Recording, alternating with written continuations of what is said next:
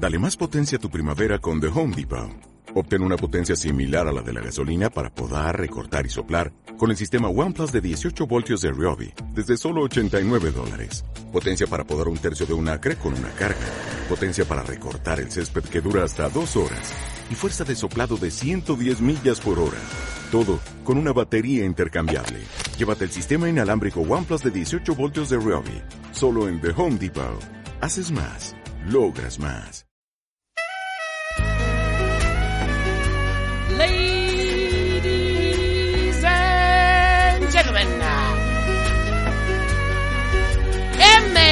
MM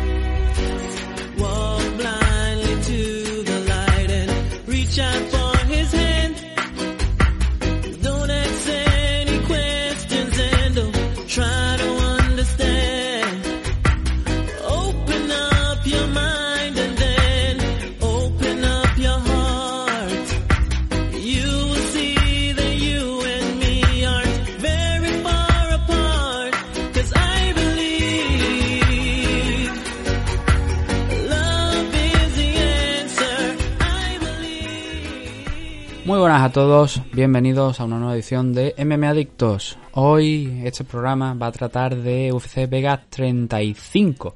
Es uno de los tres eventos que nos quedaban por comentar de UFC, sumando el del eh, ese Derek Branson contra Darrentil que se tiene que celebrar dentro de pocas fechas.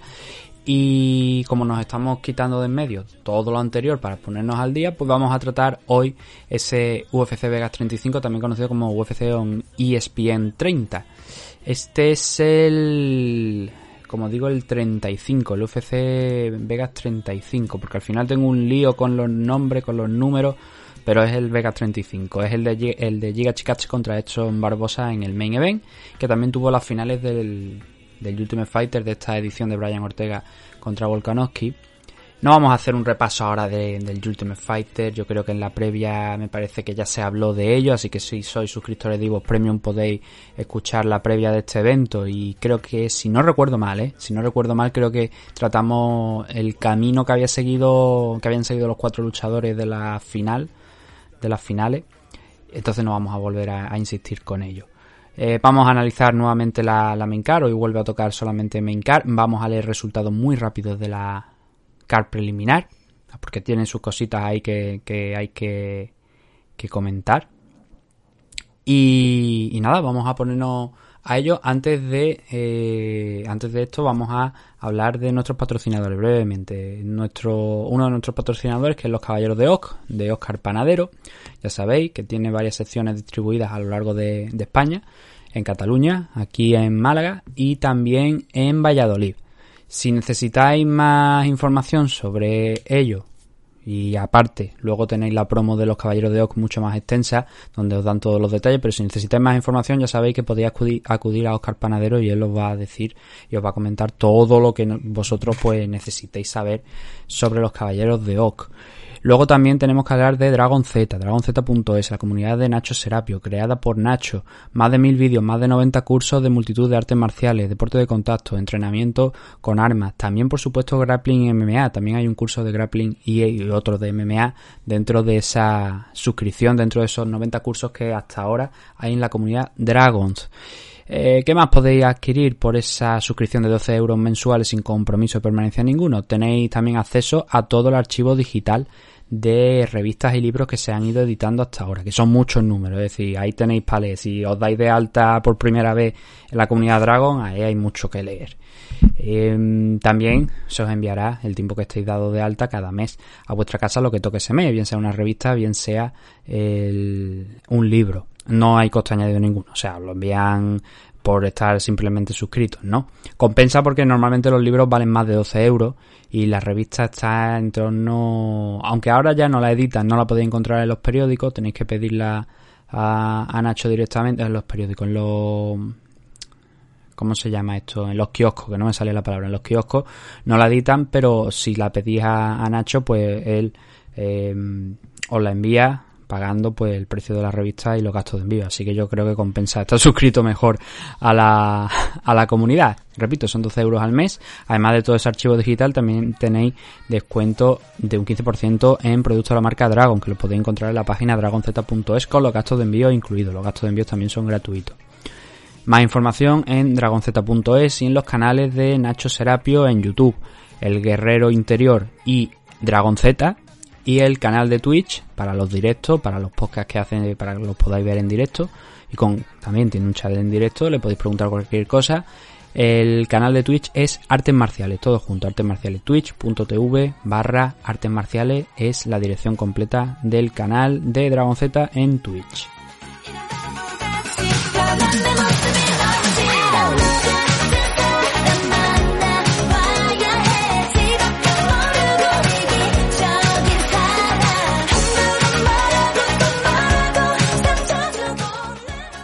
Nosotros vamos a analizar ahora ya UFC Vegas 35. Repito, main card, pero vamos a pasar rápido por la card preliminar porque tiene sus cositas que hay que comentar. Mana Martínez derrotó a Guido Canetti en 135 libras por una decisión dividida en favor de, de Martínez. Pat Sabatini sometió a Jamal Emers en el primer asalto cuando no habíamos llegado a los dos minutos del primer asalto en 145 libras. Victoria por sumisión para Pat Sabatini. Luego, por supuesto, comentamos cómo han ido los performances de Night. En la, en la parte final hablaremos de ello. JJ Aldrich consiguió derrotar por decisión unánime, yo creo que una cosa, un resultado razonable, ¿no? Que esperábamos todos, a Vanessa Demopoulos. Dustin Jacoby noqueó, paró el, el combate, finalizó el combate por TKO, victoria por TKO frente a Darren Stewart. Wellington Turman ganó por decisión dividida a San Albi, una decisión que se fue a un 28-27, un 28-27 y otro 27-28 en favor de, de, Albi, un combate bastante controvertido como podéis ver también por la puntuación. Wellington, no, eso, es el que acabo de comentar, Wellington Turban, Turman contra San Albi. El último combate de la car preliminar es el de Abdul Razak Alassane, que se enfrentó a Alessio Di Chirico.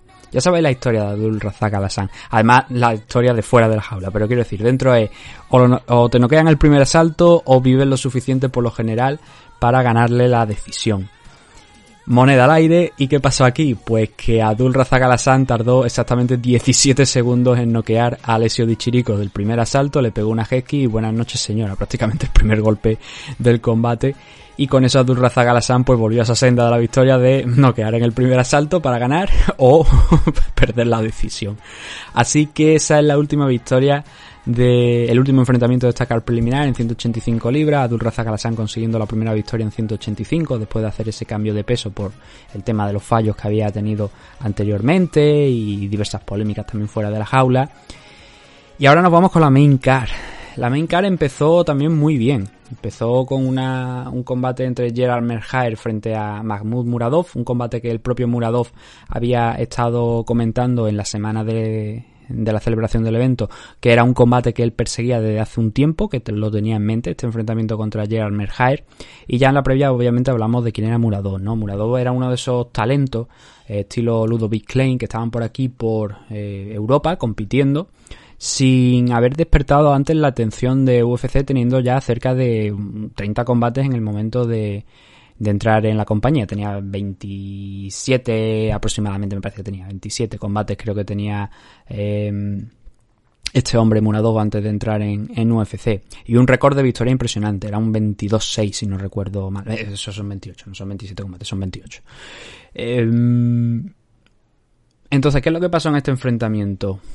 Merhaer es un luchador eh, unidimensional. Pero es un tío que también te pone una presión muy alta para llegar a ese suelo que tanto está buscando a lo largo de todo el tiempo que, que esté celebrándose el combate, ¿no? Aquí la victoria fue a parar para Gerard Merhaer precisamente por su misión. Es que eso es así, es que Merhaer no tiene nada más en el repertorio. Hombre, no tiene nada más en el repertorio. Este hombre entrena también obvi obviamente el striking, ¿no? y aquí lo utilizó, pero lo utilizaba más... El, el striking de Merhaer siempre, suele ser siempre, eh, un striking destinado a intentar acercarse a, su rival.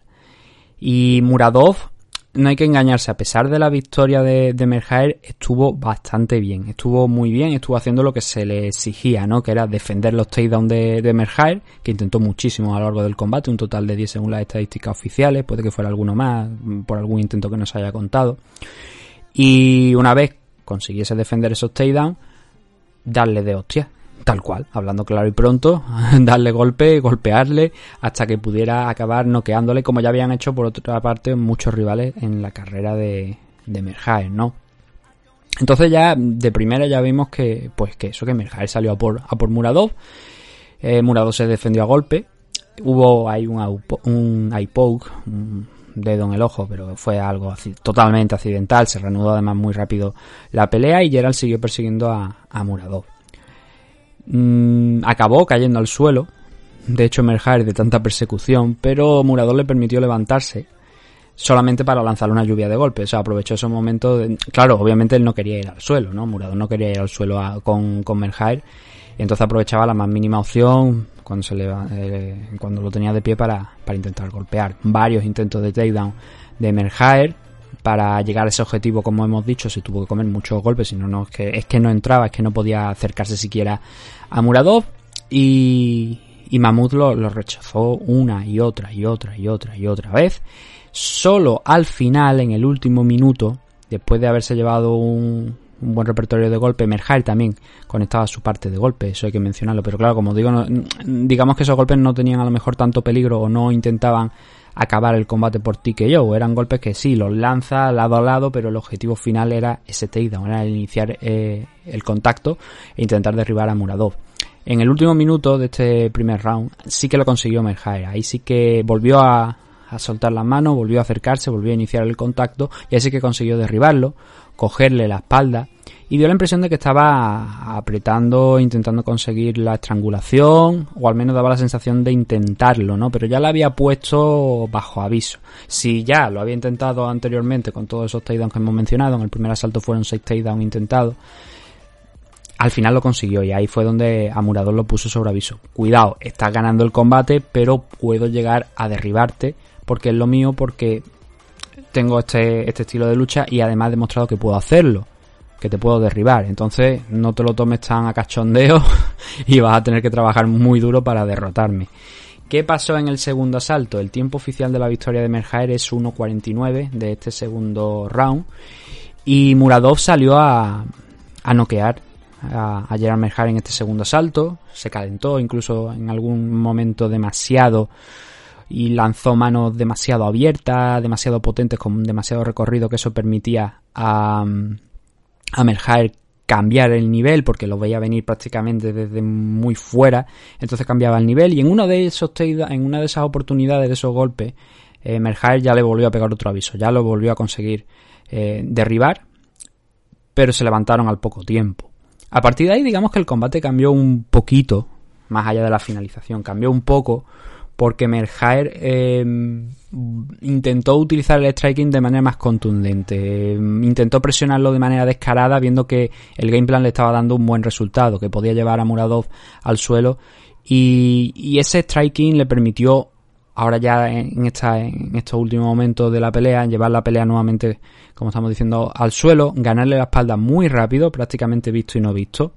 Le metió un hook, solamente con un hook, empezó a trabajar con el rear naked choke, con un gancho, y consiguió la estrangulación de, con ese gancho solamente. No necesito meter los dos, no necesito cerrar un triángulo al cuerpo ni nada, sino que con ese gancho, con la experiencia que tiene Gerard Merhaer, me consiguió meter el antebrazo por debajo de, del cuello de, de, Muradov y forzar la rendición de Mahmoud Muradov, que hasta ese momento estaba haciendo un combate mmm, bastante completo, porque como hemos comentado, estaba defendiendo los takedowns muy bien, estaba golpeando a, a y poniéndolo en algunas ocasiones en problemas, pero que al final esa habilidad que tiene Gerard Merhaer para pelear en el suelo, para encontrar esos takedowns y para encontrar sobre todo ese grappling, ¿no? Ese Brazilian Jiu-Jitsu que le ha dado buenas victorias aquí dentro de UFC, pues finalmente salió a relucir y consiguió esta victoria en el segundo asalto. Eh, no era favorito ni mucho menos Gerard Merhaer para ganar esta pelea, así que el que apostase por él, la verdad es que se tuvo que llevar un dinero bastante interesante. Gerald Merhaer ahora está con un 33-14. Mahmoud Muradov ha caído a un 25-7 y esta es su primera derrota en UFC. Eh, empezando por él, por Muradov, había ganado los tres combates anteriores que había tenido. Alessio Di Chirico, Trevor Smith, Andrew Sánchez y ahora ha perdido contra Gerald Merhaer. Eso pone fin a una racha no solamente de esas tres victorias que lleva aquí en UFC, sino que desde 2017 no perdía eh, profesionalmente, no perdía un combate profesional. Y eso suman en torno a más de, creo yo, cerca de 13-14 combates sin conocer la derrota. Claro, entras a UFC y la cosa cambia, ¿no? Sigo creyendo que Muradov es un excelente luchador, que en esta ocasión pues ha encontrado con un tío al que se le da muy bien el suelo y que ha conseguido someterlo. Y quiero seguir viéndolo aquí en UFC y creo que todavía puede hacer algo, ¿no? Pero claro, estos cortan bastante su progresión. Es difícil saber, sobre todo después de esta derrota, si Muradov habría entrado venciendo aquí a, a Merhaer, si habría entrado dentro del top 15. Creo que es complicado que hubiese entrado dentro del top 15, pero ahora ya sí que sí, nunca lo sabremos, ¿no?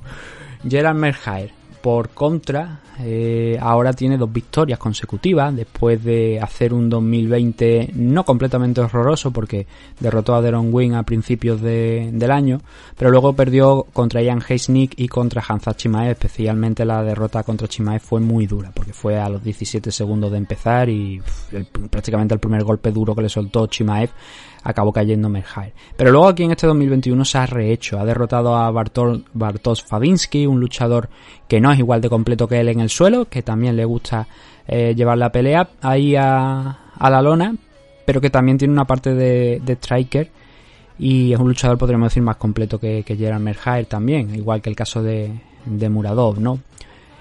Y esas son las dos victorias consecutivas que lleva Merhaer ahora mismo, Fabinsky y Muradov. Él dijo que quiere llevar su... o sea, que quiere entrar dentro del top 15, que quiere dejar su marca eh, como buenamente pueda, eso sí, dentro de, UFC y que le gustaría entrar dentro del top 15, pero que entiende que para eso tiene que conseguir todavía varias victorias. Así que él va a seguir persiguiendo esa meta, ese objetivo.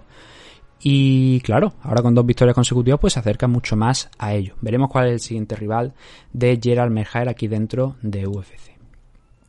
El siguiente enfrentamiento que tenemos aquí dentro de esta car, que son seis combates en total, es el de André Petrovsky frente a Michael Gilmore. Aquí este enfrentamiento era de dos luchadores que habían pasado por el Ultimate Fighter. Los únicos dos luchadores fuera de la final que, bueno, luego en otro evento tenemos a, otro luchador.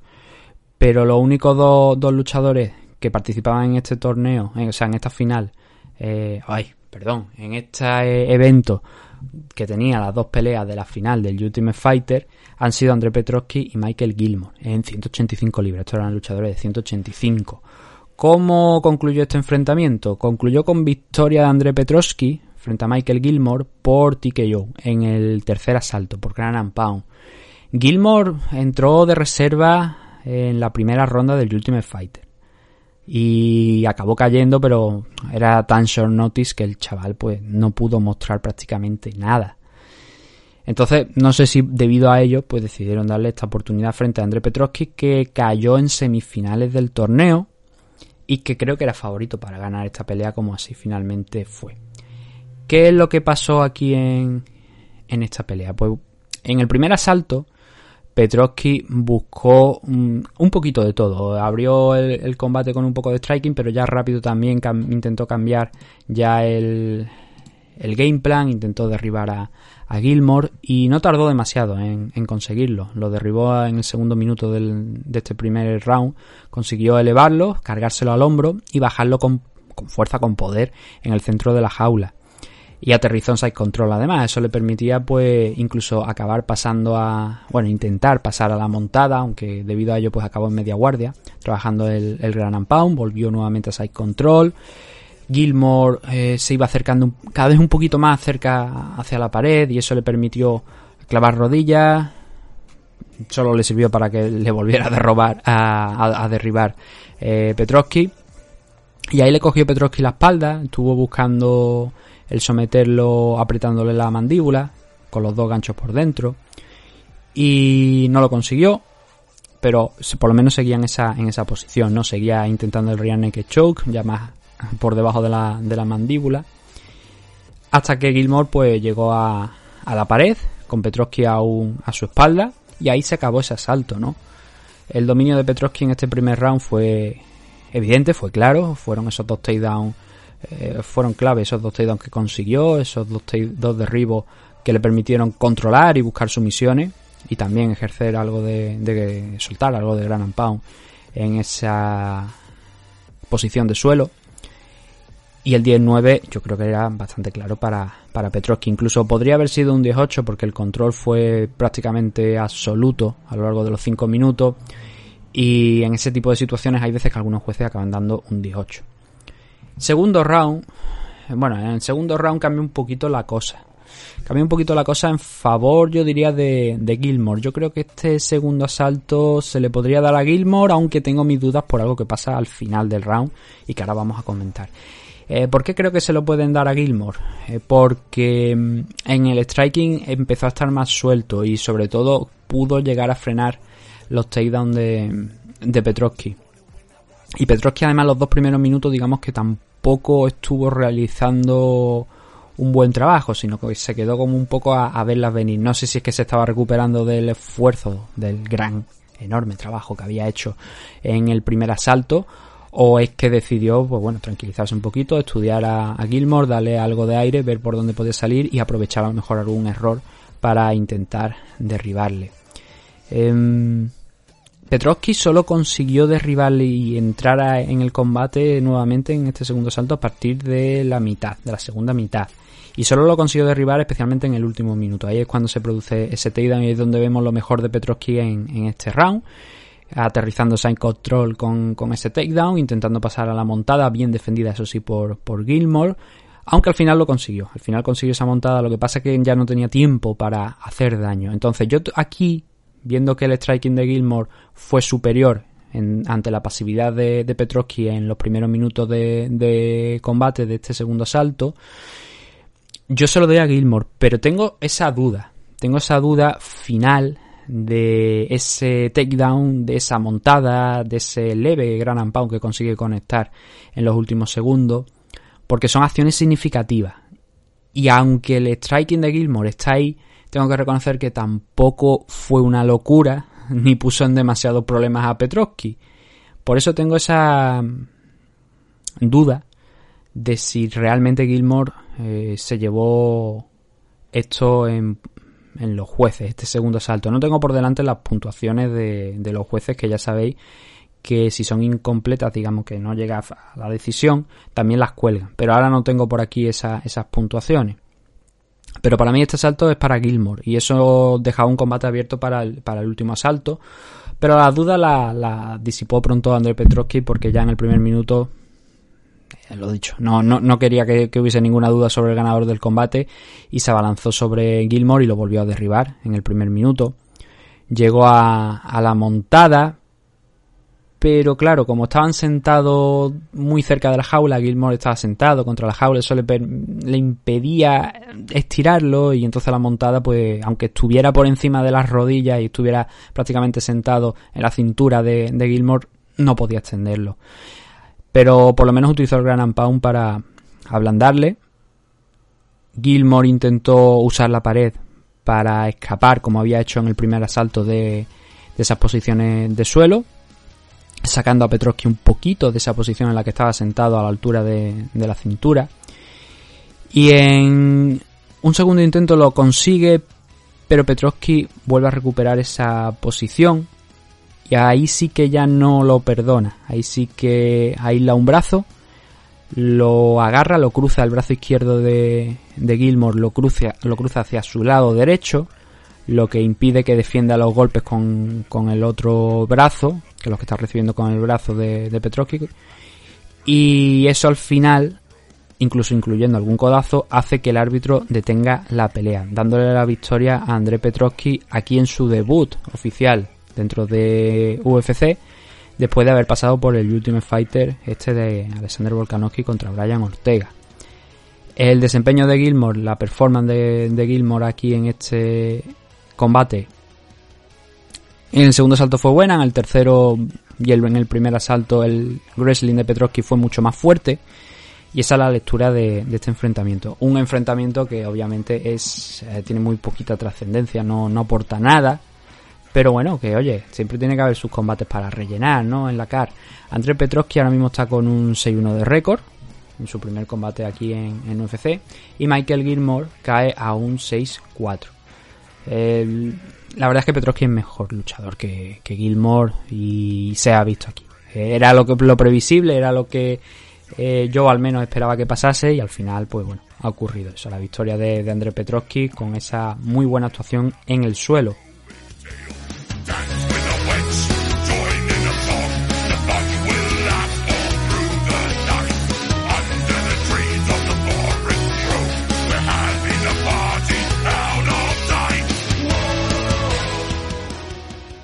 Y ahora vamos con el que, junto con el main event, para mí era el mejor combate de la CAR.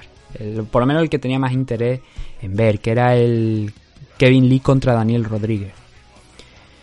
¿Por qué? Porque Daniel Rodríguez creo que es un buen luchador y creo que esta era su prueba de fuego ante un tipo que, bueno, siempre dice, no, es que yo estoy a, eh, yo las 170 libras me viene grande, las 155 me viene pequeña, me cuesta cortar peso, entonces a ver si me crean una división de 165 libras y ahí puedo pelear, ¿no? Esa es, esa es la idea de, de Kevin Lee y los argumentos que ha ido esgrimiendo durante los últimos años Kevin Lee para ver si le daban esa oportunidad de crear una división de 165 libras. No, no ha sido el caso.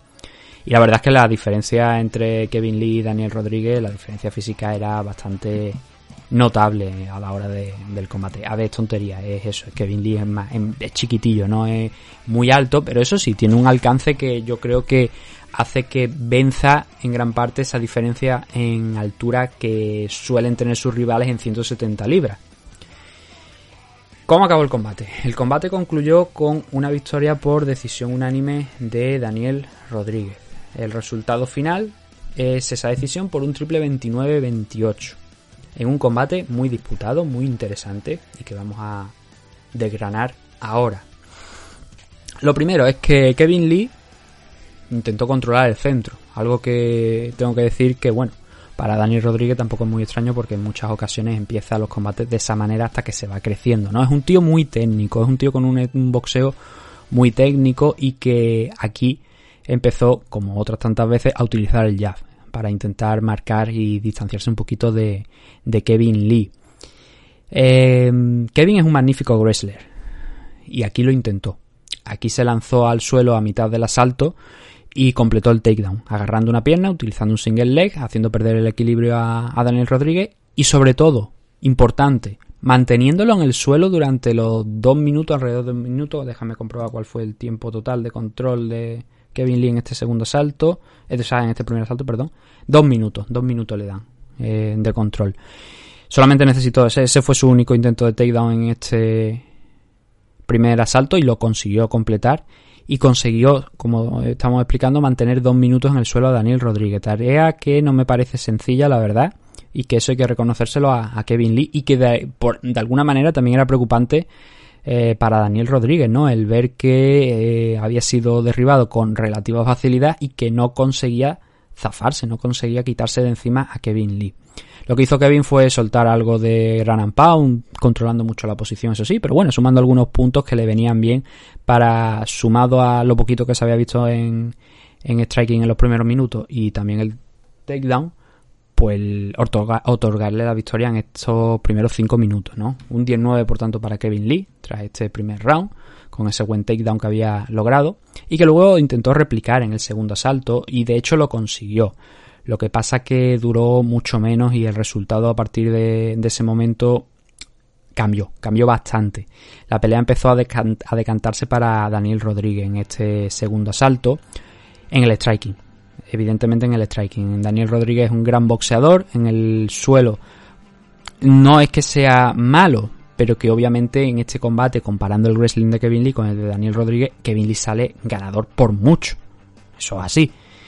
Entonces, mmm, iniciaron con Rodríguez pues ya distanciándose, ya volviendo a utilizar el jab, lo que ha hecho lo que hizo en el primer asalto, pero lo que le ha dado tan buenos resultados hasta ahora aquí en su carrera dentro de, de UFC y conectando muy buenos golpes con las manos y con las piernas sobre Lee en los primeros minutos de, segundo asalto.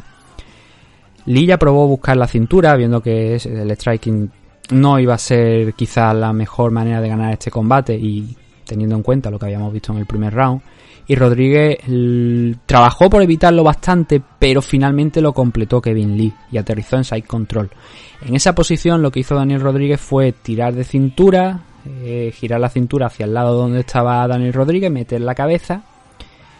Y cuando hizo eso, Kevin Lee le cogió la espalda y parecía que iba a estar en muchos problemas Daniel Rodríguez en ese momento. Es tirar prácticamente una moneda al aire en ese tipo de situaciones, ¿no? Tú metes la cabeza al lateral, sacas la cintura y en ese momento intenta levantarte, darte la vuelta y te cogen la espalda. Suel- suele pasar bastante, no es algo extraño, ¿no? La mala fortuna de Kevin Lee es que cuando tenía la espalda, Daniel Rodríguez, eh, bueno, él estaba con la espalda contra la lona, Kevin Lee tenía la espalda, pero estaba con la espalda contra la lona, intentando la, la sumisión, intentando el control de, de la cintura con los hooks para intentar asegurar esa posición, ¿no? Y Daniel Rodríguez se le dio la vuelta y se colo- colocó en la guardia. Y eso yo creo que puso en alarma a Kevin Lee. Puso, despertó ahí eh, la atención de Kevin Lee de decir, ¿qué coño está pasando? Y Kevin Lee consiguió levantarse de esa situación, sin tardar además demasiado, pero digamos que ya no fue lo mismo, que ahí a partir de ese momento Daniel Rodríguez ya estaba más metido en el centro de la jaula, ya estaba conectando con muchísima más claridad golpes sobre Kevin Lee y a pesar de que Lee se esforzaba por llegar con el jab y volver a recuperar algo de, ritmo, Rodríguez hizo un trabajo espectacular en, en este último minuto de, asalto obligó de hecho a, a Kevin Lee a intentar un nuevo takedown porque veía que si no eh, el asalto estaba perdido. Yo creo que ya en ese momento el asalto estaba perdido, pero eh, por lo menos sembrar la duda, ¿no? Y no lo consiguió Kevin Lee, se lo frenó Daniel Rodríguez. La diferencia de golpes es bastante evidente. Eh, golpe significativo a favor de Daniel Rodríguez 51, a favor de Kevin Lee 23. Eso nos cuenta la historia de este segundo asalto. Una historia que se replicó, que se repitió en el tercero, cuando, bueno, nuevamente Kevin Lee llegó a conseguir un, un takedown en este tercer asalto, pero la verdad es que no fue nada, nada relevante. No fue tan relevante por lo menos como en, los- en los dos primeros. Eh, en el striking igual, lo mismo, 53 golpes significativos para Daniel Rodríguez, 20 para Kevin Lee. Lee se notaba más cansado. Cuando fueron a, a la esquina eh, se notaba más cansado. Por cierto, no lo he mencionado, pero veo que lo tengo aquí puesto en, en las anotaciones. Que en el segundo asalto hay un momento, y es verdad, que no se me puede olvidar, en el que Kevin Lee, tras uno de los golpes de Daniel Rodríguez, tiembla. Está muy cerca de repetir esa imagen que tuvo contra Edson Barbosa cuando le pegó aquella patada giratoria que empezó a bailar para un lado y para otro. Le temblaron las piernas también, no hasta ese mismo punto. No cayó al suelo, pero claro, eso provocó pues eso, que, que Kevin Lee tuviera que buscar otro tipo de game plan porque no estaba funcionando tampoco el intercambiar golpes con, con Daniel Rodríguez en ese momento, ¿no? Aquí en el tercero, como digo, vuelve a intentar replicar ese game plan de los takedowns, consigue derribarlo, no consigue mantenerlo. Y bueno, lo mantiene durante unos segundos, eso sí, pero tampoco es nada, nada grave porque además Daniel Rodríguez consiguió expulsarlo con las piernas y, y levantarse de ahí de, de esa posición. Y en el striking nuevamente esa diferencia de la que he hablado, ¿no? 53 a 20.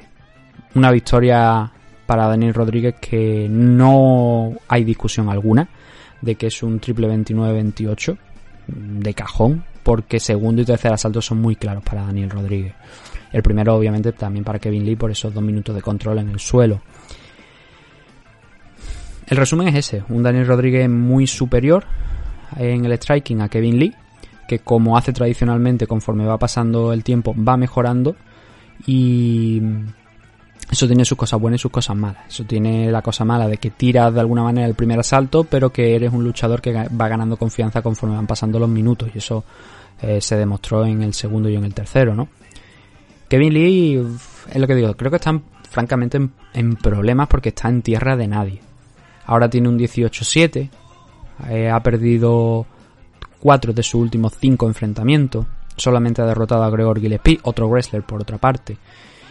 Pero lo, lo acabó noqueando en el primer round, además de manera espectacular, era la primera derrota profesional de Gregor Gillespie, no solamente en UFC, sino en toda su carrera, pero ha perdido contra Alja Quinta, Rafael Dos Años, Char Oliveira, ahora Daniel Rodríguez en 170 libras, en su vuelta a 170.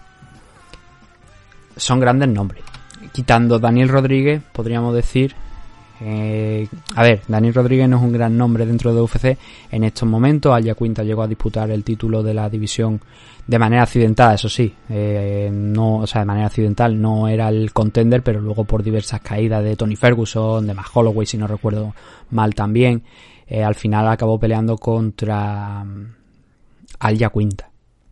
Fue el famoso evento aquel, me parece, de la carretilla con McGregor y tal, que hubo varios cambios de rivales a última hora de, de Javier Nurmagomedov y al final que se vio favorecido en toda esa debacle de aquel fin de semana fue Alia Cuenta que obtuvo esa oportunidad de disputar el cinturón y que bueno, al final, como bien sabéis, ya es historia, acabó ganando Javier Nurmagomedov, ¿no? Daniel Rodríguez, por tanto, como digo, de, esa, de esos últimos cinco enfrentamientos era el rival así, entre comillas, más desconocido. Pero yo tenía claro que Daniel Rodríguez era una amenaza para Kevin Lee y que era un combate que iba a ir en esa línea, ¿no? En el tema de wrestling contra striking. ¿Qué iba a ganar? Si el wrestling de, Kevin Lee o el boxeo de Daniel Rodríguez. Y se ha demostrado, pues bueno, eso, que el boxeo de Daniel Rodríguez ha sido superior. También en parte yo creo que Kevin Lee empezó a cansarse después de ese buen primer round y después de esos intentos de takedown del segundo. Ya en el tercero yo creo que era un poquito más desesperación de ver que no estaba funcionando la cosa, intentar llevar la pelea al suelo nuevamente, pero claro, eh, no intentó fuera de, llevar esa pelea en el suelo, golpeaba, pero obviamente no con el mismo volumen que, Daniel Rodríguez ni con la misma habilidad y agilidad y eso al final pues acabó costándole la derrota. Rodríguez, D-Road, 16-2 de récord, un récord la verdad muy muy muy bueno y solamente ha perdido un combate aquí contra Nicolás Dalby en UFC, creo, insisto, lo repito siempre cada vez que hablo de Daniel Rodríguez, creo que aquel combate debió ganar la decisión, creo que hizo lo suficiente para arrancar por lo menos dos asaltos de manera clara y que al final los jueces, pues bueno, yo creo que se equivocaron. Eh, por lo demás, seis victorias en siete enfrentamientos. Ahora viene con una racha de tres consecutivas. Mike Perry, Preston Parsons y Kevin Lee. Kevin Lee y Mike Perry son las victorias más importantes que ha tenido eh, Daniel Rodríguez aquí dentro de, de UFC, que obviamente no le van a dar para entrar creo yo, dentro del top 15. Veremos si, si, es así, porque la verdad es que entrar dentro del top 15 está bastante caro. Pero teniendo en cuenta ese combate contra Nicolás Dalby, que fue muy, muy, muy cerradito, que yo creo que quien más, quien menos, yo creo que puede que piense igual que yo, que la que la victoria fue para Daniel Rodríguez. Si nos ponemos en eso, tendríamos siete victorias consecutivas. Y eso sí que puede acercar a Daniel Rodríguez dentro de, o sea, acercar al top 15 a Daniel Rodríguez al final son seis victorias, no son siete, ¿no? Pero creo que las actuaciones que está teniendo aquí dentro de UFC podría acercarlo mucho a ese top 15 si no lo coloca dentro. Veremos en las próximas semanas a ver si, si eso ocurre. O si después de este evento llega a ocurrir. Es que la verdad es que no todavía no tenemos los rankings de esta de, de este evento como para saber si. O sea, actualización posterior a este evento como para saber si, si eso va a ocurrir o no. Primera de las finales. Bueno, no, perdona. Vamos a hacer una pequeña pausa y ahora cuando volvamos, porque ahora nos quedan tres combates más, entonces me voy a tomar unos minutos y cuando volvamos vamos a comentar eh, los tres enfrentamientos que nos quedan, que son las dos finales del Ultimate Fighter y el main event entre Giga Chikache y Edson Barbosa. Así que no os despeguéis, que ahora volvemos en este programa con más MMA Adictos. Un saludo. Bueno, no, un saludo no, ahora nos vemos.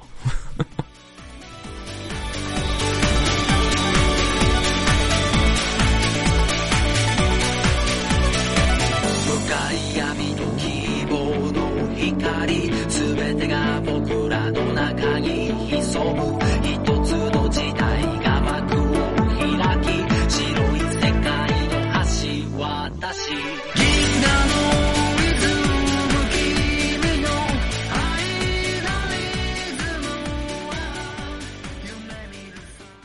Los Caballeros de Oak es un equipo deportivo especializado en la práctica de las artes marciales mixtas, el jiu-jitsu brasileño y la modalidad de grappling. Los Caballeros de Oak cuentan con un centro de operaciones ubicado en el White Peak CrossFit de Valladolid y diversas filiales como la recién incorporada en el Nan Bandollo de Torre del Mar, en Nerja, Málaga. Como director técnico del equipo, tenemos al entrenador y árbitro internacional de MMA, Óscar Panadero, quien dirige el equipo apoyado de varios de sus entrenadores asistentes en las distintas secciones del equipo.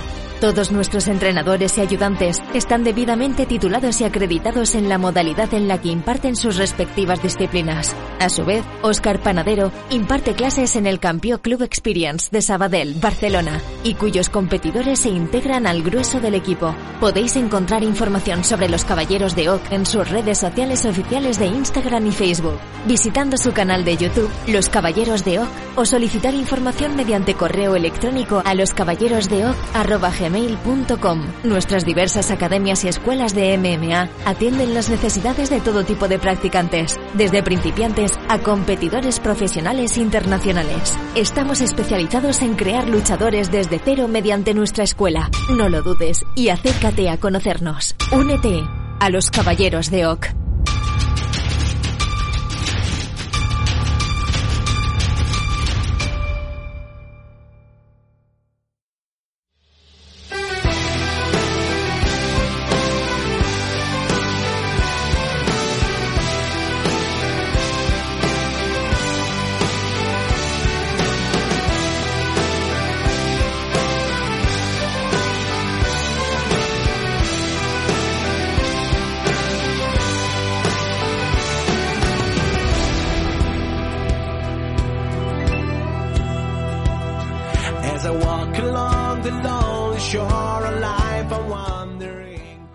Ya estamos de vuelta, de regreso en este programa. Ya es que uno después de tantas horas y horas y horas y horas ya, al final, se le van las palabras.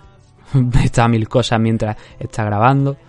Y comete errores, comete errores, no como decir un saludo ya pensando que, estaba ya el programa acabado. Digo que no, que cojones, que nos quedan tres, tres combates. Vamos a empezar, ¿no? Con esos tres combates. Vamos a ver qué es lo que tenemos por aquí. El primero de los enfrentamientos que nos queda es la final del Ultimate Fighter en 135 libras, división Bantamweight. Ricky Turcios frente a Brady Hiesta. No vamos a comentar, como he dicho en la introducción del programa, el camino de uno y otro hasta esta final del Ultimate Fighter por ahorrar tiempo y porque ya lo, ya lo habíamos hecho en la previa del, del evento, así que no, no vamos a volver a comentarlo. Y la victoria fue a parar para Ricky Turcio, que para mí era el favorito para ganar esta pelea, por una decisión dividida, en un combate muy muy disputado, ¿eh? Mm, Yo tengo que decir que yo, conforme iba avanzando este combate, yo iba tomando las anotaciones, iba viendo cómo se iban sucediendo las cosas y creo que me da la sensación de que Turcio lo intenta más. Pero no me habría extra- extrañado, la verdad, tampoco el ver una decisión en favor de, de Hiestan. El problema de, y metiéndonos ya con el combate, de, de Hiestan es que mm, intentó una auténtica barbaridad de takedown en el combate y los conseguía, sí. Y si no los conseguía, tenía a Turcios contra la jaula. Pero el problema es que en esos momentos en los que conseguía esos takedowns, que realmente en muy poquitos de ellos consiguió mantener a, a Ricky Turcio en el suelo, o si lo mantenía, sacar algo en claro, algo que le permitiera el puntuar, el mandarle una señal a los jueces de que estaba ganando el asalto. Yo creo que es ahí es donde pierde este combate Brady Giesta. Lucha muy bien y tiene un wrestling muy bueno. Y llevó seis, en seis ocasiones a, a Ricky Turcio, de un total de 11 que intentó, al suelo. Pero le faltó un extra en esas posiciones contra la jaula. Y ese extra sí que lo tuvo Ricky Turcio. En forma de, striking, por ejemplo. Yéndonos con, con el primer asalto. Ya Giestan desde el primer momento buscó el clinch, buscó derribar a, a Ricky Turcio, dejando esa estrategia clara. En este primer asalto hay dos takedowns de, de Brady Giestan y hay un takedown también de eh, Ricky Turcio, que en ningún momento cuando llegaban al suelo, como digo, salió de muchas posiciones, pero estaba constantemente tirando sumisiones. Estaba tirando triángulos, estaba tirando armbar, eh, incomodando en definitiva a, a Brady y rodando con él muchísimo, metiéndolo en muchos scrambles, intentando pelear por, por esa posición. Aquí figura un takedown de, de Ricky Turcio en la estadística y yo estoy buscando aquí eh, en mis anotaciones dónde viene ese takedown y no lo acabo de encontrar, así que bueno, supongo que será uno de esos scrambles que estoy mencionando en los que se enzarzan ahí y empiezan a, a girar, a rodar y, a intercambiar las posiciones contra la jaula y al final Ricky Turcio acaba en el suelo consiguiendo un triángulo. Puede que se lo hayan contado como, como un takedown. Pero el problema de, Brady eh, reside en eso, ¿no? En las múltiples ocasiones que puso a Ricky Turcios contra la jaula y las múltiples ocasiones que recibió golpe. Lo que os quería comentar, hay un total de 35 golpes significativos de Ricky en este primer eh, asalto. Muchos de ellos son en el último minuto y concretamente en los últimos segundos donde él y Giestan se ponen a intercambiar, pero ganándolo, ganando esos brawls eh, Ricky Turcios. Pero hay 72 golpes en total en este primer asalto por parte de Ricky. De esos 72, 35 son significativos. Esos otros golpes suelen ser en el clinch, esos golpes cortos de control, frente a los 24 de Brady G están significativos y 35 en total. Ahí se aprecia esa diferencia, como digo, ¿no? Y si luego ibas al suelo e iba intentando Ricky Turcio sumisiones, e iba apretándole las clavijas a Giestan, al final te entran las dudas te entran las dudas. Y yo tengo aquí en mis anotaciones un 19 para Brady Giestan, pero como os estoy comentando, em, pienso también que Ricky Turcio le dio la vuelta en el último minuto a, a ese asalto. Entonces, si nos vamos a la puntuación de los jueces, podemos comprobar que hay dos jueces que se lo dan a Ricky Turcio, Michael Bell y Tony Wicks, y Derek Cleary se lo da a Brady Giestan. Y esa es la clave, ¿no? Este primer asalto es ahí la cuestión de cómo lo vemos, ¿no? Cómo, cómo se hace, qué decidimos aquí. Yo creo que es la clave del, del combate, este, este primer asalto, porque el segundo y el tercero, yo creo que todos tenemos más o menos claro que lo gana uno. En el caso del segundo asalto, Brady Giestan, y en el caso del tercero, Ricky Turcio. Además, sobre todo porque Ricky Turcio el tercero lo abre con un knockdown, así que ese asalto no se le podía escapar. ¿Qué pasa en el segundo asalto? Pues la estrategia de, de Brady que por otra parte eh, aguantó los tres asaltos, derribó en los tres asaltos a, a, Ricky Turcio. Nuevamente volvemos a decir que si consigue derribar pero no consigue sacar nada en claro de, de esos takedowns, pues al final mmm, es probable que los jueces no te den la victoria solamente por esos takedowns, necesites algo más. Y, pero mantuvo el nivel, mantuvo el nivel y derribó en todos los asaltos a, a Ricky. En este segundo asalto el combate fue mucho más igualado. Aquí no hay una diferencia significativa de golpe en ningún momento. Sí en los golpes que no son significativos, eso sí tengo que, decirlo. Nuevamente cuando iban al suelo o cuando iban a la jaula, ahí Ricky Turcios conectaba más golpes que, que que estaban más preocupados de intentar derribar a Ricky o de controlarlo que de golpear, se olvidaba de ese, de ese campo, nuevamente podría, eso podría haberle dado la victoria. Pero este segundo asalto se le puede atribuir a, a Brady porque como no hay esa diferencia de golpes y a pesar de que Ricky nuevamente cuando caen al suelo intenta triángulo, intenta escapar, intenta barrer, bla bla bla bla bla bla, al final lo que pasa aquí es que mmm, el control de Brady es más importante que el striking de Ricky Turcio y que esos reversos y que esos intentos de sumisión. Con una diferencia mínima, eso sí. Una diferencia muy, muy, muy, muy pequeña. Pero eh, creo que en favor de Brady. Nuevamente podrían haberle dado también el asalto a, a Ricky Turcio y tampoco creo que nos habría quejado mucha, mucha gente. Pero creo que sí que se hizo lo correcto aquí en este segundo round. Los tres jueces se lo dan a, a Brady Giesta. Por eso, por los derribos, por los takedowns, por el control y porque no hubo esa diferencia en el striking que sí que hubo en el primer asalto, como también la hubo en el tercero. La diferencia del tercero especialmente es que está ese knockdown del que os he hablado con un gancho con la derecha, manda la lona a, a Brady Giesta, que batalla inmediatamente por intentar un single leg, de hecho lo completa, aunque ya nos metimos en ese en esa guerra de eh, derribo, eh, te levantas, te vuelvo a derribar, te vuelves a, levantar y así sucesivamente. Sumado además a un último minuto nuevamente de, Turcios, intercambiando golpes como si no hubiese un mañana, al que se animó Brad Hiestan también a sumarse, el último asalto se puede decir que fue a parar para, para Ricky Turcios. Ese knockdown puso tierra de por medio, bastante tierra de por medio entre ambos y a partir de ahí estaba claro que si Brady Hiestan quería ganar este combate iba a tener que hacer algo grande, iba a tener que quizás no finalizar, pero para ganar este asalto en concreto iba a tener que forzarse muchísimo, iba a tener que dominar prácticamente por completo a Ricky Turcios. Y consiguió los takedowns y consiguió el control. También en parte Ricky Turcio estuvo controlando en algunos momentos a, a Brady pero no fue suficiente. La diferencia de, de ese inicio de asalto fue muy amplia. Brady no lo pudo, no la pudo contrarrestar y al final acabó cediendo este tercer asalto por un 10-9, según los tres jueces. Y al final la decisión, pues, a ver, yo tengo anotado también por aquí, podía ser dividida. Porque es un combate que fue tan cerrado que yo entiendo, repito, que uno de los jueces se lo haya dado a. En este caso, Derek Lee se lo haya dado a Brady Hiestan. Pero ese knockdown yo creo que es lo que sella eh, la victoria para, para Ricky Turcio. Si esto fuese un combate de eh, One Championship, de Rising, probablemente Ricky Turcio lo, lo habría ganado sin mucha discusión debido al knockdown. Y por eso creo que se, aquí ocurre lo correcto, ¿no? que, que es Ricky ganando este, este combate, la final del Ultimate Fighter, llevándose el trofeo, llevándose ese contrato de, de seis cifras.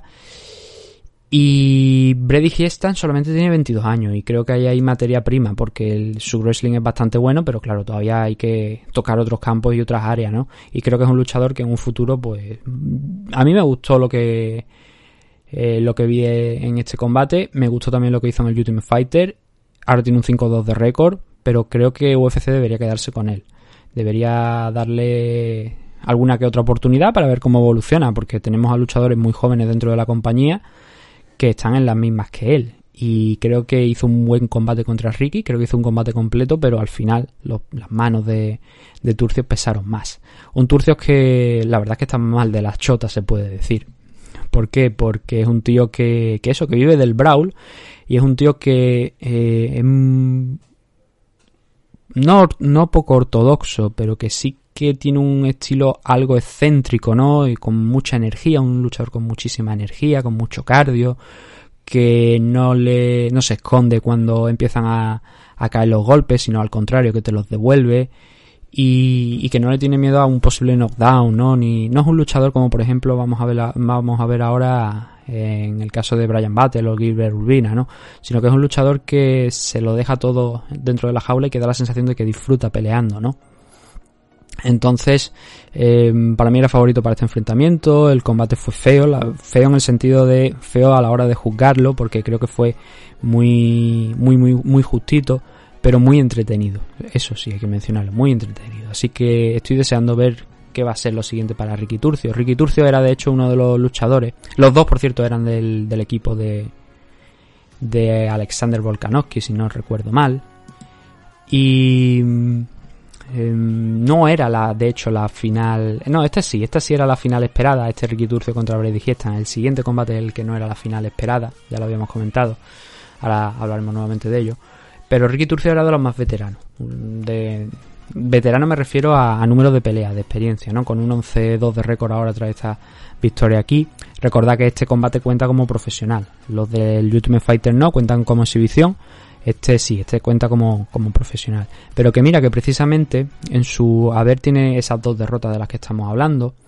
Perdió contra un luchador que estaba en estacar, que era Mana Martínez. Así que yo creo que el primer enfrentamiento que deberían eh, programar aquí es Ricky Turcios contra Mana Martínez. Yo creo que sería el mejor combate que podríamos ver ahora. Ocurrió en 2018, lo noqueó Mana Martínez en el primer asalto a Turcios. Y creo que sería un combate que relativamente tenía debería celebrarse. Yo creo que es relativamente coherente que se celebre. La otra derrota fue una participación que tuvo en el Danaway Contender Series en 2017, Ricky Turcio, ¿no? Perdió contra Boston Salmon y por tanto no consiguió entrar ahí. Eh, un tío que ha pasado casi toda su carrera en, Fury FC, que ahí, si no recuerdo mal, creo que fue donde se proclamó campeón de la compañía, que también tuvo un combatito en Bellator, pero fue una car preliminar, así que no, no fue relevante. Y eso, que, tiene esa derrota contra Mana Martínez, que creo que es lo que deberían ponerle por delante en su primer combate aquí dentro de, de UFC, una vez ha ganado este Ultimate Fighter. Nos vamos a la otra final. Nos vamos a la otra final que fue la de eh, Brian Battle contra Gilbert Urbina. Este combate, como he dicho, no era el original. El original era Brian Battle frente a Trician Gore, que fue el que derrotó a Gilbert Urbina en semifinales y avanzó hasta la final. Pero Gore se lesionó. Y fue una lesión además grave que no le iba a permitir estar aquí en este enfrentamiento. Y bueno, llamaron a Gilbert Urbina como por otra parte han hecho en otras ediciones de caerse uno de los luchadores y entrar otro participante del Ultimate Fighter. Por ejemplo, el caso de aquella final del Ultimate Fighter donde participó Jay Cuccinello, si no recuerdo mal, creo que entró de reserva por lesión de, de uno de los dos eh, contendientes en la final. Luego también el caso de Rosamo Daferi, ¿no? Cuando peleó contra Nico Montaño en, en la final porque Sillara Banks no tuvo un mal tuvo un mal corte de peso, tuvo problemas y, al final Rosamo Daferi pues dio ese eh, paso al frente en la final de, de aquel Ultimate Fighter femenino en 125 libras, ¿no? Para elegir la campeona inaugural de la división Flyweight. Cosas de ese estilo ya hemos visto anteriormente, como estamos hablando. En esta ocasión pues fue Gilbert Urbina el que sustituyó a Tricia Gore y el combate acabó con victoria de Brian Battle en el segundo asalto por sumisión. Yo tuve una charla con, con Oscar, intercambiamos algunos mensajes, ya lo he explicado alguna vez, sobre Brian Battle. Me dijo que era el hombre belandengue del que hablaba el Fari, eh, artista fallecido. A lo mejor en Latinoamérica, si no estáis escuchando desde allí, no sabéis quién es el Fari. Lo ponéis en Google y vais a saber quién, quién es el Fari. Y mm, yo se lo dije, le dije, y esto fue en la primera ronda, ¿eh? tras la primera ronda de, de Ultimate Fighter donde Brian Battle acabó ganando. Yo dije, cuidado con esto, con este tío, porque esta, este tío es, la clase de luchadores, es de la clase de luchadores que me recuerdan, por ejemplo, a Kurt McGee, que participó en un Ultimate Fighter que acabó ganando, creo que Kurt McGee todavía sigue dentro de la empresa. Que son esos luchadores que no hacen nada espectacular, pero que poquito a poco van yendo a más dentro de, de la competición y que son luchadores que no se calientan fácil, que mm, estudian lo que tienen que hacer, como digo, no son nada excéntricos, no, no, no tienen un repertorio así que veamos de patada giratoria, codazo giratorio, cosas así, al estilo, por ejemplo, John Jones en sus mejores momentos y tal, sino que son tíos que estudian muy bien lo que tienen que hacer y que tienen un game plan a largo plazo. Y que esta clase de luchadores son las que luego son la clase de luchadores que luego ganan el Ultimate Fighter. Y fijaos por dónde que Brian Battle ganó el Ultimate Fighter en 185 libras derrotando por sumisión a Gilbert Urbina.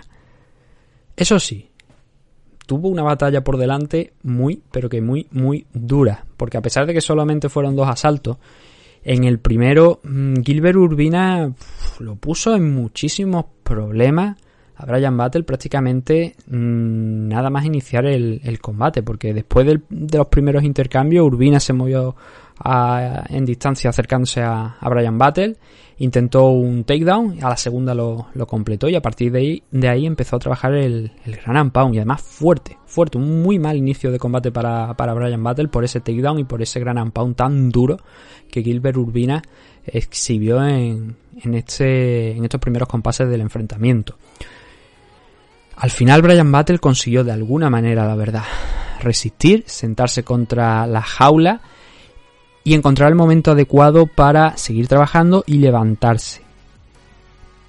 Urbina yo creo que acusó en los minutos posteriores a, a levantarse Battle, acusó el trabajo, porque fue un fue durísimo. Yo creo que él vio la posibilidad de finalizar la pelea ahí y lo intentó.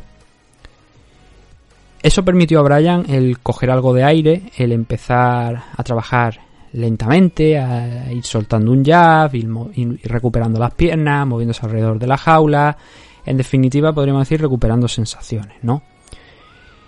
Hasta que Urbina eh, volvió a intentar el takedown porque vio que, bueno, él ya también a lo mejor se había recuperado un poquito más del esfuerzo y volvió a intentarlo. Esta vez lo defendió Battle, le costó bastante. De hecho, yo diría que agarró la, la pared de la jaula y que eso evitó de alguna manera que acabara cayendo al suelo, pero bueno, el árbitro no, no vio nada relevante, yo creo que se agarró de manera descarada, pero ahí quedó eso. Y al no caer, revirtió la posición, metió algún rodillazo desde la, la, espalda, alguna mano, algún rodillazo a Gilbert Urbina, que se alejó, que lo volvió a intentar, pero que nuevamente fue controlado y puesto contra la jaula. Y eso así fue como se cerró básicamente el, el primer asalto. ¿Eso que nos deja? Pues a ver, nos deja un, lo primero un 10-9 para Gilbert Urbina en este primer asalto. Eh, Gilbert Urbina el que gana este primer round eh, de manera clara. Pero nos dejó un Brian Battle que estaba recuperándose, que estaba empezando a controlar el combate, que estaba empezando a tener esas opciones de llevarse esto o por lo menos de volver a entrar en la pelea debido a ese control contra la jaula, a eh, los golpes que estaba realizando, pero tuvo que resistir, como digo, mucho en los primeros instantes de este primer round y vaya, le complicaron bastante la, vida a Brian Battle en, en esos primeros minutos, pero salió vivo, salió vivo de, de ello y en el segundo asalto el que pasó a la ofensiva fue Brian, al igual que había estado haciendo en los últimos instantes de- del primero, arrinconando incluso a, Urbina, que se tenía que defender con zarpazo. Eh, por zarpazo, entender lo que quiero decir, que es meter la cabeza abajo, mover los brazos con mucho recorrido y, e intentar quitártelo de, de encima, ¿no? Em, volvió nuevamente Urbina a intentar de- derribarle, era lo que había intentado en el primer asalto y le había funcionado relativamente bien, así que volvió a intentarlo pero esta vez nuevamente no lo, no lo consiguió. Estuvieron intercambiando y entonces hay un takedown de, de Brian Battle que le permite coger la espalda en el suelo en muy poquito tiempo, meter un hook y lograr el rear naked choke y acabar forzando la, la rendición de Gilbert Urbina, solamente con un hook, al igual que Gerard Merhaer hizo contra Muradov. Con un gancho le bastó a Brian Battle para acabar consiguiendo la victoria eh, frente a Gilbert Urbina y hacer ese comeback después de ese horroroso inicio de combate en el que estuvo en serios problemas. Estuvo en muchísimos problemas, pero bueno, al menos, como estamos diciendo, consiguió sobrevivir y consiguió alzarse con la victoria eh, y el contrato con UFC. Mm, no me da esa sensación de que Brian Battle vaya a estar...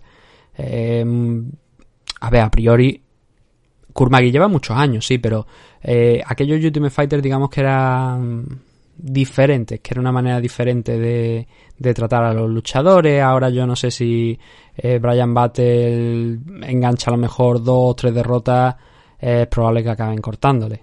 Eso a lo mejor a luchadores antiguos pues se les permitía un poquito más, ¿no? A ganadores de Ultimate Fighter. Ahora yo no sé si Dana White, teniendo en cuenta que también celebra cosas como Dana White Contender Series, que no olvidéis que eh, Dani Vare va a pelear en cuestión de un a poco más de un mes, en octubre pelea.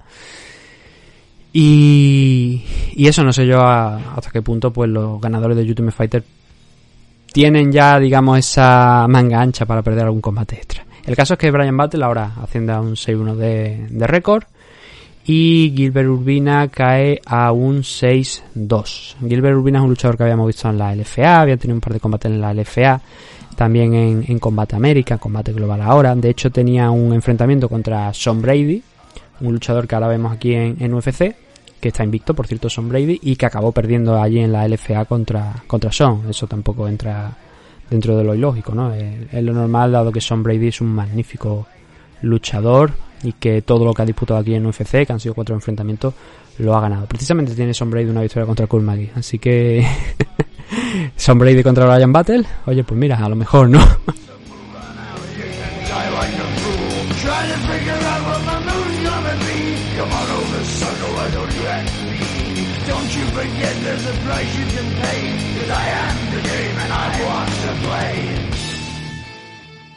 Nos vamos con el main event de la noche, ya con lo más interesante de todo, que fue ese Giga Chikache contra Edson Barbosa. Más bien al revés, Edson Barbosa contra Giga Chikache porque Edson era el noveno en los rankings y Giga Chikache era el décimo. ¿Qué pasó en este enfrentamiento, en este main event? Lo que ocurrió es que eh, Giga Chikache al final, el georgiano, se impuso en el tercer asalto por un KO técnico, por TKO, por golpes, por puñetazo a un Edson Barbosa que mm, digamos que lo intentó todo dentro del repertorio, pero que al final conforme fueron pasando los minutos yo creo que se iba empezando a quedar sin no sin cardio, sino sin respuestas quizás para lo que estaba proponiendo Giga Chikache. Y Chikache es un tío que no le duele el estar cerca de la jaula, el dejar que sea el luchador rival el que venga a él y aquí fue con lo que abrió el, el primer asalto, dejando que Bar- Barbosa tomara el centro. Em, Barbosa tardó un pelín en utilizar la- las low kicks, algo que es tradición, eh, tradición en él, ¿no? El que sí la utilizó también fue Giga Chikache. Eran low kicks pues, simplemente para, para medir. Alguna patada a la, la zona media también iban, la- lanzando, pero el Chikache estalló en este primer asalto ante, digamos, cierta pasividad de Edson Barbosa, que podríamos decir que hasta ese momento podría estar ganando el asalto, podríamos decir que estaba ganando el asalto por simplemente mantener el centro y, y dejar ir las manos. Pero bueno, hay, hay, hay un lance que yo esto no, yo no lo cuento como, como un knockdown, que eh, creo que fue Barbosa, me parece que fue... A ver, es que ahora no lo recuerdo y mis anotaciones aquí en este, en este punto que os quiero comentar son confusas. Pero creo que fue Chicache el que se comió una mano de Barbosa que le frenó en el sitio y que le hizo caer, pero que no fue un knockdown realmente, sino que fue un que se tropezó. Creo que fue Chicache el que recibió esa mano. No puedo poner la mano en el fuego por ello, pero juraría que es eso. De todas formas no es relevante porque no, no contó como un knockdown realmente y tampoco cambió el, el combate para ningún lado. Lo que sí es que Chicache en el último minuto de este primer round, y creo que es por esto por el que por lo que debería ganar estos primeros cinco minutos, estalló, eh, se lanzó a, por Barbosa, se lanzó a perseguirlo, golpeándole, teniéndolo cerca de, de la pared de la jaula, cambiando el ritmo, algo que no había hecho hasta ese momento en los cuatro minutos anteriores, alrededor de los cuatro minutos anteriores, donde había permitido que, que Barbosa pues fuera a por él, bueno, no que fuera por él, sino que tuviera el centro y que dictara el ritmo de, de la pelea. Para mí ese minuto final de Chicache es mucho más determinante que los cuatro minutos anteriores. Creo que Chicache, ahí en esos momentos finales da bastante más de sí de lo que Barbosa había hecho en los primeros cuatro minutos. Por eso, para mí sería un 19 en este primer asalto, al igual que en el segundo. Y ahora aquí también vimos un volumen mínimamente inferior en favor de, de Chicache, pero también vimos por lo menos despertar a Barbosa. Aquí es donde eh, vimos que había combate. El problema es que Barbosa daba esa sensación de, teniendo el centro, que le faltaba ese último pasito para ir a por Chicache. Y no nos entendamos mal. El striking de Barbosa, eh, el, el stand, el movimiento, fue bastante bueno. El footwork de, de es muy bueno, no para de moverse alrededor de la jaula para que no le fijen los rivales. Y esto en Barbosa iba cortando bien los, los ángulos. Eh, lo estaba persiguiendo bastante bien. Pero estaba incómodo. Incómodo porque no podía fijar a Chicache. Porque, eh, claro, en Giga lo veía venir. Y como lo veía venir, podía tomar diversas decisiones a la contra. Barbosa era el que estaba intentando llevar el ritmo del combate y eso se le complicaba mucho por ese, por ese footwork de, de Chicache, por ese movimiento de banda a banda. Que por cierto, además también Chicache hubo momentos donde cambiaba la guardia y eso incomodó bastante, pienso que incomodó bastante a, a Edson Barbosa. Al final llegamos a un último minuto donde aunque Chicache no estuvo tan explosivo como el final del primer asalto, sí que en golpes efectivos daba, esa sensación de estar ganándolo, de estar conectando con más efectividad y con golpes más contundentes de los que realmente devolvía eso Barbosa. Aquí en este segundo round los dos sí que trabajar. Perdón, trabajaron nuevamente las la low kicks, pero como digo, los golpes más efectivos creo que nuevamente fueron a parar para, para el georgiano. La causa, yo creo, de la derrota de, de Edson Barbosa, bueno, del, del 10-9 de Edson Barbosa en este segundo asalto, en contra suya, quiero decir, es eso, ¿no? Es quizá a lo mejor dar ese pasito al frente y forzar un poquito más la situación. La idea que, que a mí me, me, viene a la cabeza cuando. Me vino a la cabeza cuando vi ese salto. Pero bueno, en el tercero, eh, por fortuna no hubo que llegar a una decisión, que hubiesen sido otros dos asaltos más, sino que acabó en este tercer asalto con la victoria por TKO de, de Giga Chicache, que empezó a utilizar nuevamente la, las piernas, la, las patadas a la zona media, las low kicks. También soltó a lo largo del combate alguna, alguna high kick. Y que lo que sí que aquí me, me sorprendió es que Barbosa intentó agarrar una pierna, no sé si persiguiendo un takedown, o porque vio que la pierna se quedaba ahí enganchada y dijo vamos a ver qué puedo sacar de aquí. Pero eso le hizo salir mal parado, porque Chicat castigó ese movimiento de, de, Barbosa y además lo expulsó hacia el exterior de la jaula, de manera que Barbosa se quedó en una posición comprometida y Chicache solo interpretó al estilo de lo que había pasado en el primer asalto. Empezó a perseguirle, empezó a hacerle daño de manera clara, tiró una primera vez a, al suelo a Edson Barbosa con, con, una mano, cayó, eh, se levantó y Barbosa, y Barbosa ya es que no pudo eh, igualar eh, ni siquiera evitar el castigo que estaba lanzando Chikache hacia él, los, num- los numerosos golpes que estaba lanzando él. De hecho, en el momento en el que se produce ese primer knockdown, porque hay dos knockdowns, ¿no? En el momento en el que cae al suelo, Chikache yo creo que nos sorprendió a todos intentando una sumisión, intentando un Dark Choke. Sin embargo, luego explicó que por ahí, eh, por lo que tengo entendido, dice que lo dejó ir esa esa guillotina, esa guillo- eh, bueno, esa guillotina, ese Dars que tenía, lo dejó ir porque él había dicho que iba a noquear a Edson Barbosa y era lo que quería hacer. Eh, es un kickboxer. Eh, es un tío que en Glory pues era también de los mejores kickboxers que había en la categoría de peso. Claro, decir que deja ir el Dark Choke porque había dicho que iba a noquear. Bueno, al menos vimos progreso en el grappling de, de que tiene una defensa de takedown muy buena. Claro, era una defensa que en este combate lo normal era, y bueno, al- finalmente fue así, que no tuviera que utilizarla por aquello de que estaba peleando contra un tipo que también es un striker, ¿no? Como es el caso de, de, de Edson Barbosa.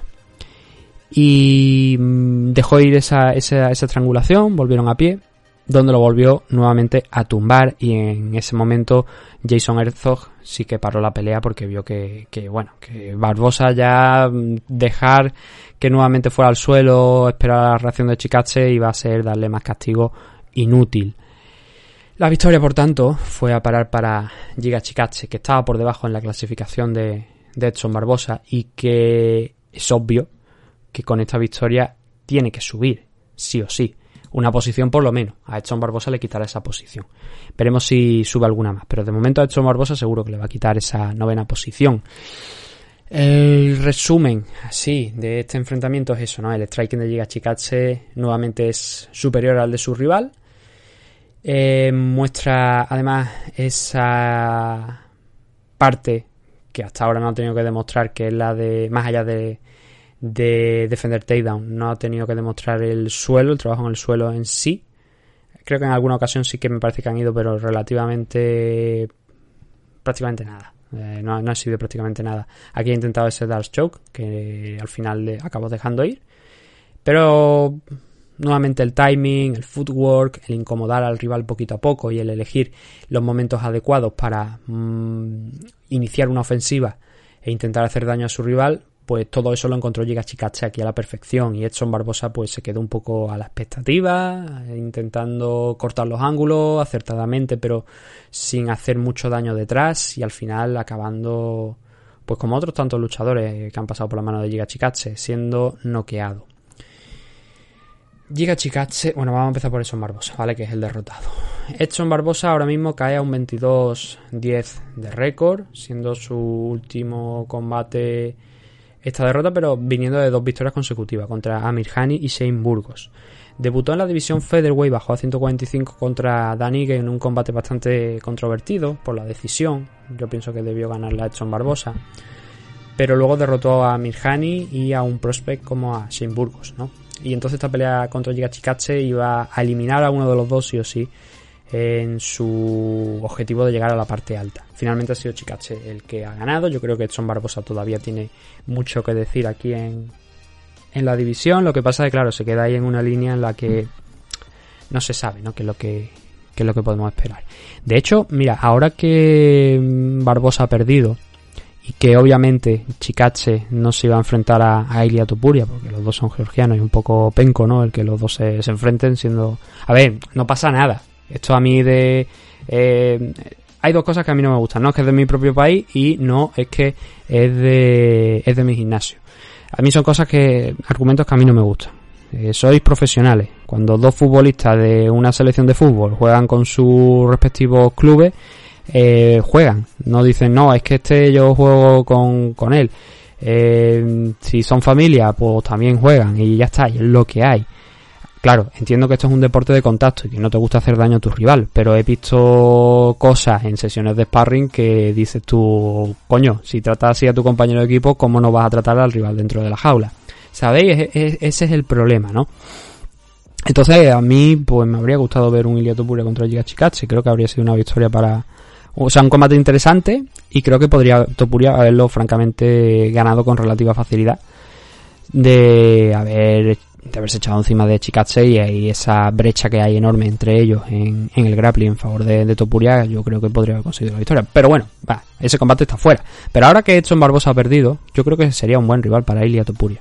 Ya que él quiere ascender y quiere ascender rápido y sigue invicto, vamos a darle ese combate. Vamos a, a ver si Ilia Topuria se puede enfrentar contra Edson Barbosa. Ya es un rival que seguramente va a caer como mínimo a la décima posición. Ilia Topuria creo que estaba en el top 15, en la última, pero dentro del top 15 y eso justifica un posible enfrentamiento entre Barbosa y Topuria. Ojalá se dé, ojalá veamos eso, o bueno, si vemos a, Topuria, pues no sé, por ejemplo, contra Evloev o contra Bryce Mitchell o contra Shane Burgos, pues también bienvenido sea, oye, cualquier cosa que esté por encima del, de esa posición eh, número 15, perfecto. Eh, Giga Chikache, él... Bueno, aquí tenemos una, unas palabras de Giga Chikache que nos ayuda un poquito más fácil a, a, ver su posible futuro, ¿no? Ahora mismo tiene un 14-2 de, récord eh, profesional en, MMA. Ha ganado todos los combates que ha tenido aquí en UFC. Eso son 7 victorias consecutivas. Obviamente el, la calidad de los rivales conforme iba ganando iba ascendiendo, iba subiendo el nivel. Y ahora él ha dicho que dos cosas. Lo primero, le gustaría ser el reemplazo de el Brian, Volca, eh, Brian, Volkanovski y Alex Ortega. Di que sí. Eh, Alex Volkanovski, Alexander Volkanovski y Brian Ortega, que es el siguiente combate así especialmente grande, porque es el próximo pay-per-view de, de UFC. Y ha dicho que le gustaría ser el recambio. Ese evento se va a celebrar el 25 de septiembre en UFC 266. Veremos si cumplen con eso, si UFC le da esa oportunidad a Chikatse de entrar como reserva en el caso de que uno de los dos se caiga y ya luego a ver qué es lo que pasa. Y yo creo que los dos son un son rivales complicados, muy muy complicados. Obviamente no por la posición en la que estén, en la que están ahora mismo, eso ya es lo de menos, sino porque son luchadores que tienen un buen suelo y que quizás ahí es donde evidentemente sufre más Chikache, ¿no? Y que sería una prueba muy importante para Chikache, para ver en qué nivel está ese wrestling y ese grappling, ¿no? Esa es la idea principal de, de el entrar ahí de reserva. Si eso no pasa, y si pasa y no hay ningún lesionado, lo que ha pedido es enfrentarse a Max Holloway. Dijo que había un hawaiano por ahí, que estaba hablando, que tal, tal y tal. Y obviamente estamos hablando de Max Holloway, que sigue primero en los rankings. Y claro, es un luchador que, digamos que por estilo obviamente le viene muy bien también a Giga Chikache, pero que eh, Giga se puede llevar una sorpresa con él también, porque Max Holloway, si bien eh, la faceta principal de Holloway es el striking, también puede llevar la pelea, pelearla por, o sea, es un tío que tiene recursos en el suelo también, es lo que quiero comentar, pero que su campo principal es el striking. Por eso digo que sería una pelea curiosa para llegar a Chikache, porque si a Holloway se le tuercen las cosas, a lo mejor intenta probar un game plan diferente, y a lo mejor es ahí donde precisamente Chikache pues no, no brilla, ¿no? Pero la idea de Chikache a mí me gustó bastante, claro, es tirar muy alto porque tiene a varios luchadores por delante. Tiene a Holloway, eh, sin ir más lejos, que es el rival que le ha pedido. Tiene a Jair Rodríguez, tiene a Chanson John, tiene a Calvin Qatar. Y hay otros rivales también por encima de, él.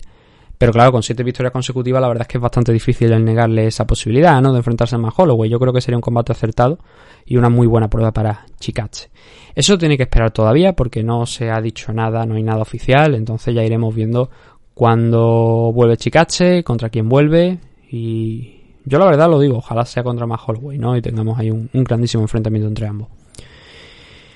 Los Performance of the Night, para cerrar esta velada, este evento de, de UFC, fueron 50.000 dólares para Pat Sabatini, por esa victoria por TKO frente a... No, por sumisión, perdón, frente a Jamal Emers. La victoria de Abdul Razak Al-Hassan frente a Alessio de Chirico por noquearle en 17 segundos. La sumisión de Jeremy Hart sobre Mahmoud Muradov y otros 50.000 dólares para Giga Chikatse por el TKO sobre Edson Barbosa. Como estáis comprobando, hubo el mismo reparto de dinero, pero no hubo Fire of the Night. cosa que tampoco hubo en el último evento. Así que cuatro Performance of the Night para Sabatini, Razak Alassane, Merhair y Chikache. El último evento que nos queda ya por comentar para ponernos al día cuando se celebre va a ser el de Derek Branson contra mm, Kelvin Gastelum.